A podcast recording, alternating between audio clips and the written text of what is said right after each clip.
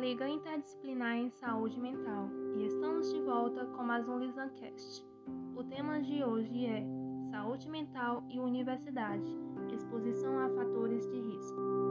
Ao sair do ensino médio para o ensino superior, os estudantes estão expostos a ocasiões que aumentam o risco de desencadear problemas de saúde mental, tanto que muitos não conseguem se adaptar e abandonam a universidade.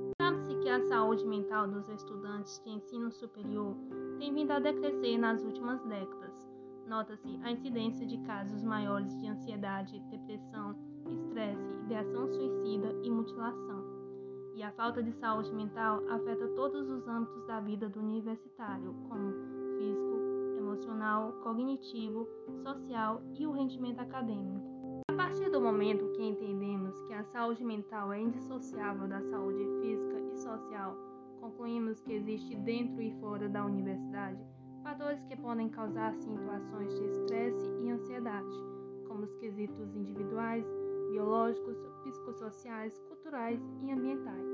Além do mais, o ambiente universitário, além de estar em volta por todas essas condições, ainda possui fatores agravantes como a exigência e o grau de responsabilidade que o estudante precisa entregar na sua carreira acadêmica.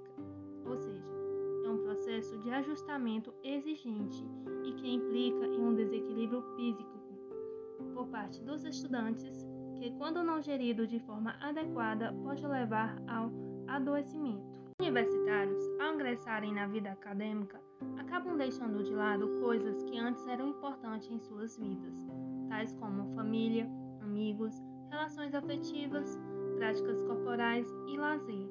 E esse abandono torna-se um fator de risco para a saúde mental desses estudantes. E podemos ainda citar outras condições, como o ritmo de vida intenso, a carga horária elevada, o alto grau de responsabilidade, o distanciamento geográfico da família e amigos, a exclusão por parte de colegas, violência, falta de apoio social, vulnerabilidades econômicas sociais, preconceitos, entre outros. Uma das possíveis saídas para o controle e amenização desses fatores seria programas de atendimento psicossocial dentro das universidades e projetos psicoeducacionais voltados para ouvir e ajudar os estudantes, intervindo na realidade que muitas vezes torna-se pesada ou até mesmo programas que tivessem como objetivo fazer uma avaliação precoce da saúde dos universitários a fim de cuidar e prevenir.